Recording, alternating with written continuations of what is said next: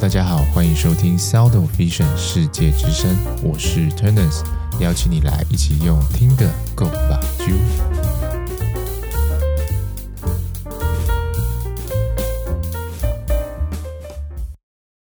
Hello，大家好，欢迎收听今天的世界之声。那这个礼拜的节目有一点点的调动哈，就要先跟一般的听众，或者是你没有可能不是视光科系背景，或是需要考国考的听众们说声抱歉，因为这个国考呢只剩下七十天，所以我想说要先把国考之路的部分先结束掉。那因为刚好剩两集嘛，所以这个礼拜的节目呢就两集都会是。国考之路的分科的读书秘籍这样子，所以这比较不好意思的地方。好，那我们今天要来讲的是配镜学的攻略秘籍。那配镜学这个学科呢，我认为它比较麻烦的点是，有可能你实际临床的一些经验，哈，就操作上跟考试考出来的东西，有时候会比较难对应到，哈，主要是因为我们。考试就会需要所谓的参考书嘛，但是如果你有稍微的去了解一下的话，你就会发现，其实这个原文书的部分在配镜学这一块。已经很久没有更新了，就是这些书可能都是十几二十年前的书，那里面的内容当然也就会是比较老旧的。那现在的产品跟一些技术其实都是发展的很快，所以有时候你会觉得好像书上写的东西跟我们考试考的东西，或是你实际在用的东西，就会有一点点落差，比较麻烦点在这里哈。然后像这个用书的部分，基本上应该全台湾的视光科系的学生都是。读那本叫做《配镜学总论》的书嘛，所以其实你会发现很多的考题啊，或什么，其实也都是从里面出现出来的。但是就是东西有些资料是比较旧，尤其像是在多焦点镜片设计的这一块啊，或是一些镜框，就是因为现在有新的材质嘛，那可能就是我认为会是有时候你会写考卷会写的比较不顺的原因会在这边哈。不过我们还是可以大概来。分析一下它的学习重点哈，因为这个考科呢，它是跟隐形眼镜一起考的嘛，总共就只有二十题而已。那其实二十题再去分成一些不同的范围的话，其实蛮好去抓到一些攻略的重点的。所以我们就来赶快来听听看，说这个关于配镜学你应该要怎么去准备，可能会比较有效率一点。那我大概把它分成了四个部分。就是你可以可以用这样的方式去帮你的知识点去做分类，然后让你在整理跟读书的时候会更有系统化一些哈。那第一个呢，主体就是镜片嘛。那这个配镜学里面大概就是分成两大重点，就是所谓的镜片跟镜框。那镜片的部分呢，可以再细分成什么呢？第一个就是镜片的参数，镜片的参数呢，包括你要去了解不同。材质镜片的折射率以及它的阿倍数，这有点像是这个镜片它本身的一个基本资料。那很多的特性都是来自于这些基本资料。那甚至是有的时候考试可能单纯只是考你折射率的高低的排列而已。这个部分就是一个很简单，就是你有背就会有拿到的分数嘛。那如果你在实习的时候有是有认真的，然后。就是有呃，比如说你很留意这些东西的话，其实不同材质的折射率，你大概都会有一个概念。所以这个部分的话呢，就是最基本应该会就是你的不同材质它的折射率跟阿倍数分别是多少嘛。那第二个就是镜片材质的特性，好，那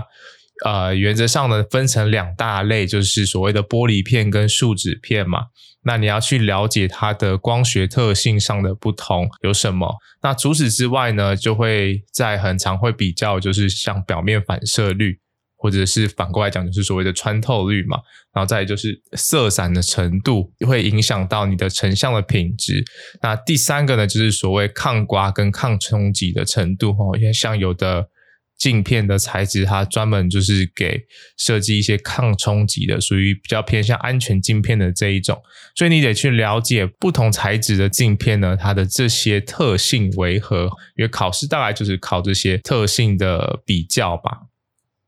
那第三个呢，就是镀膜的应用。不过我稍微 review 了一下前几年的题目，好像镀膜的部分考的比较少一点。那镀膜的话有很多的类型嘛，比如说抗刮膜啊，或者是什么这个。呃，有一些抗反射膜啊，那它们在排列上是会有顺序的嘛，就它是分层镀在你的镜片表面的。那这个部分呢，你就要去把它了解一下，说到底是哪些膜会在比较内层，哪些膜会在比较外层的部分。那第四个呢，就是比较偏临床应用的部分，你要懂得如何去选择镜片，怎么样的。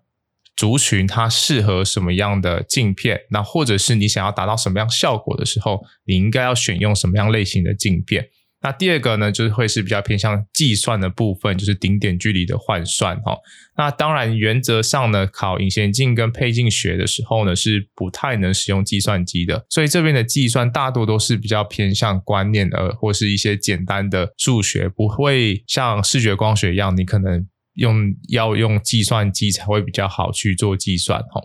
所以这是第一个镜片的部分。那第二个主体呢，就是我们的镜框。那镜框呢，它可以分成三大部三个部分哈。第一个是参也是参数的部分哈，就一样，我们要先去了解一个镜框它的基本资料嘛。那这里的话呢，最常考的就是它的尺寸的表示，通常在镜角的地方。就会有一些它的有点类似它的编码嘛，那这些编码分别代表是什么？通常就是用来表示你的镜框它的大小。那除此之外呢，你也要去知道不同这个镜架结构它的名字是什么哈。呃，虽然当单纯只考你名字名称的这种考题，在验光师的考试里面是比较少的，但是你有先去学习这些之后呢，你可以后续会比较容易去想象。跟在调整的地方的时候，你会比较有概念一点。那第二个呢，就是倾斜角，就是镜框会有所谓倾斜的角。那这个倾斜角它会影响到我们后面有一些，比如说调整的部分啊，或者是镜片验配的部分啊，我要怎么去调整我的镜片的光芯？所以这个也是倾斜角，也是大家需要特别留意的地方。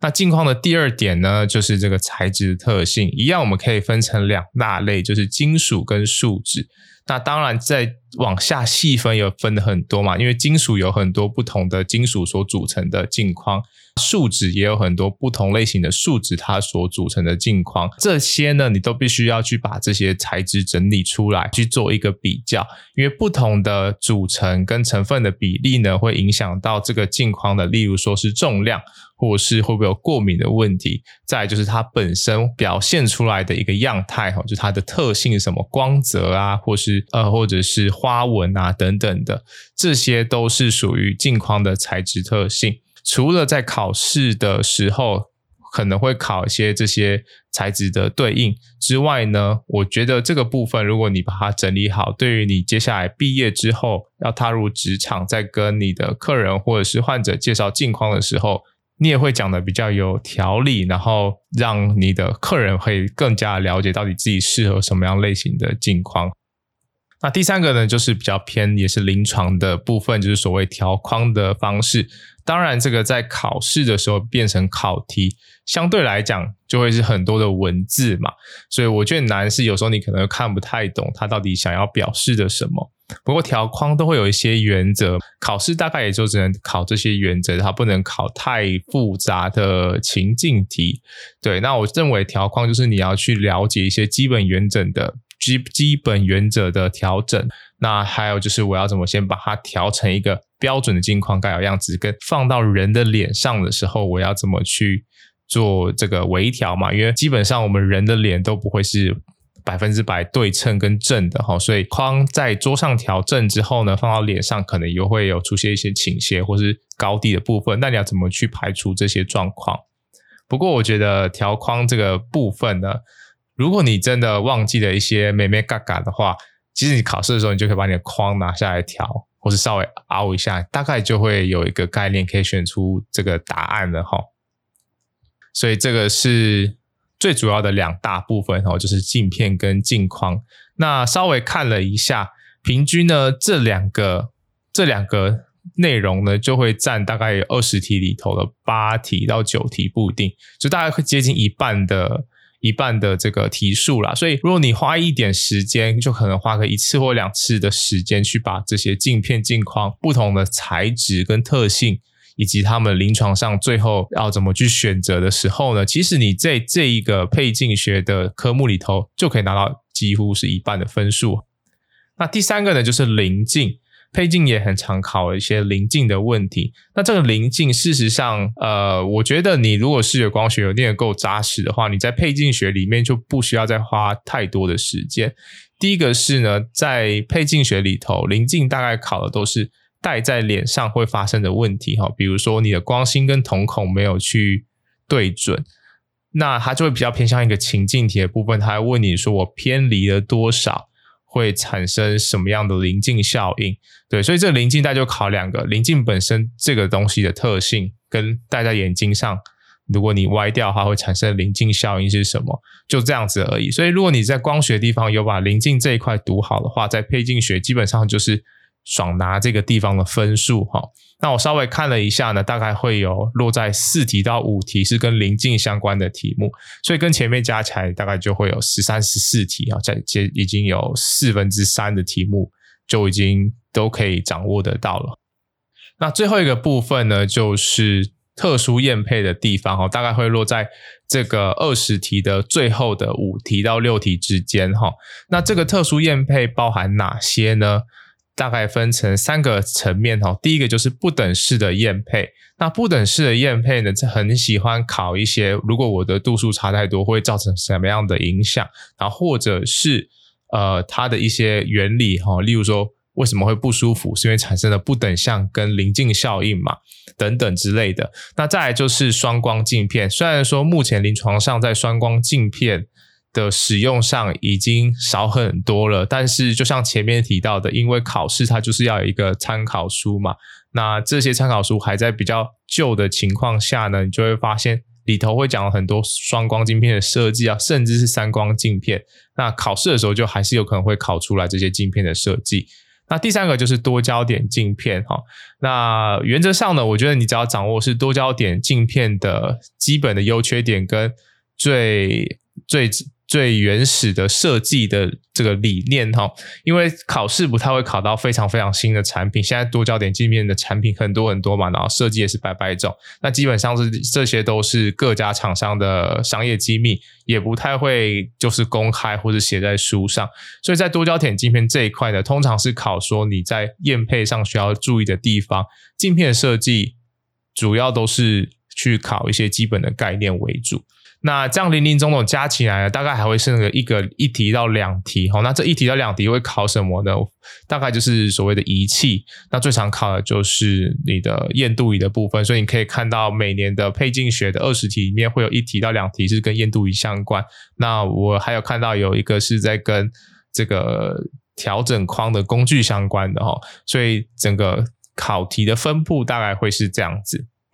那在学习方式上呢，我有三个建议。第一个就是图表化的整理哈，因为我们有很多材质跟不同的特性要去做比较嘛，所以我认为图表整理是一个比较有效率的方式，比起你写了漏漏等的这些叙述哈，或是条列式的，你用图表的方式可以比较一次。看完全部的东西，因为其实相对于其他科目，配镜学的东西是比较好，这种塞在图表里面一次看完的哈，不会需要很多很多不同的就是阶层式的整理啦，所以我觉得图表的整理是比较好的。那第二个呢，就是像条框这种可以实作的部分，我会建议你在读的时候，你就可能拿个废框或者什么，就是顺便调，增加你的记忆力，那也可以帮助你以后在临床上可以更加的得心应手哈。好，那第三个很重要就是，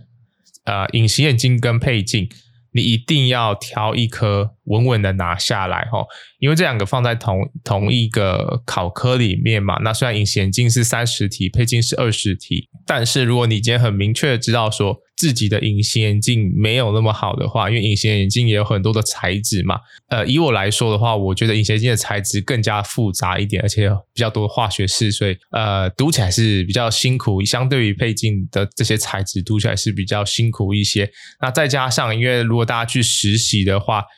应该是碰到这个镜框跟镜片的几率是远远大于隐形眼镜相关的这些产品会多很多的，所以